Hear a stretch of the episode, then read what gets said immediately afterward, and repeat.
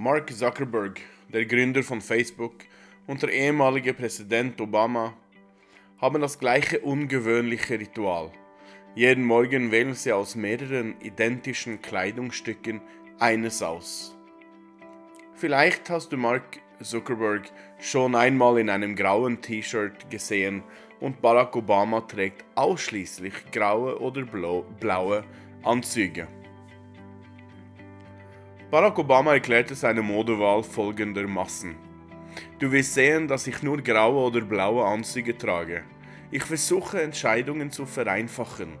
Ich will keine Entscheidungen darüber treffen, was ich esse oder trage. Denn ich habe zu viele andere Entscheidungen zu treffen. Ähnlich sieht es Mark Zuckerberg, der glaubt, dass es ihm hilft, seiner Gemeinschaft zu dienen. Er sagt, ich möchte mein Leben wirklich so einrichten, dass ich so wenig Entscheidungen wie möglich treffen muss, außer wie ich dieser Gemeinschaft am besten dienen kann. Vielleicht ist das einer der Gründe für die extreme Liebe zum Detail, die die Torah der Kleidung des Kohen Gadol widmet. Eine ganze Parascha, die Parashat Tetzaveh, die wir diese Woche lesen, ist der Kleidung und dem Auftreten des Kohen Gadol gewidmet. Weniger Modeauswahl führt zu mehr Kapazität für die wesentlichen Arbeitsaufgaben wie bei Obama. Aber dann ist die Frage für uns diese Woche, was waren die wichtigsten Aufgaben des Kohen? Ich bin Rabbiner Michael Kohn, Rabbiner für die Gemeinden Bern und Biel in der Schweiz und das hier ist mein Drascha für Shabbat Tetzaveh.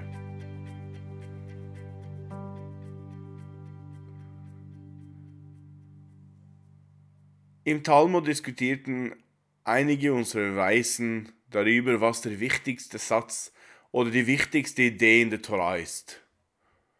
Ve'aftal recha kamocha sagte Rabbi Akiva, liebe deinen Mitmenschen wie dich selbst. Ben Asai widersprach Rabbi Akiva und zitierte das erste Buch der Torah. Dies ist das Buch der Generation Adams. An dem Tag, als Gott den Menschen schuf, machte er ihn nach seinem Bilde. Und das ist ein größeres Prinzip als deines, sagte Ben Asai zu Rabbi Akiva. Zum Schluss stellte Shimon ben Pasi eine seltsame Behauptung auf. Er zitierte aus der Parashat Tetzaveh.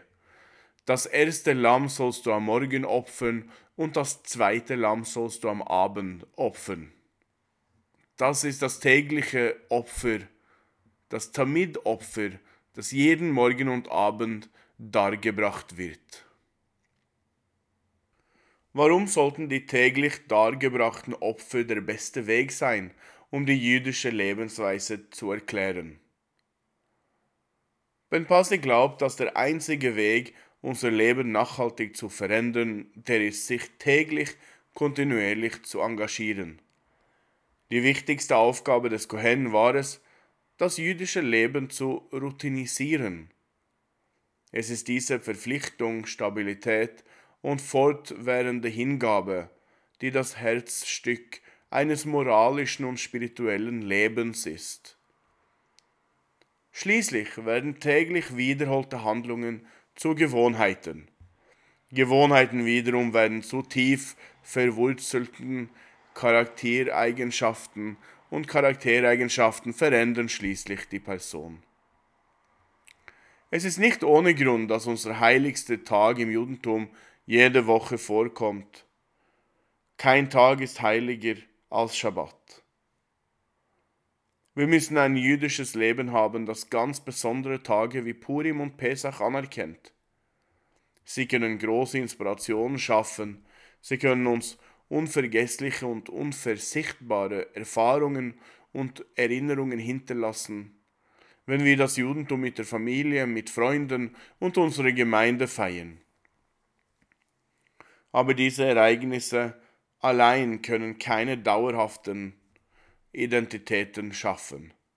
Nur das tägliche Engagement für das Judentum kann dauerhafte Auswirkungen auf unsere jüdische Identität haben. Es sind die kleineren Rituale, die einen bleibenden Eindruck hinterlassen.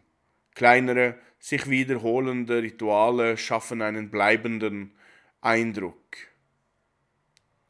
Was ist deine tägliche Ritualen, die deine Verwurzelung in deinem eigenen Erbe entwickelt, verankert und sicherstellt? Shabbat Shalom.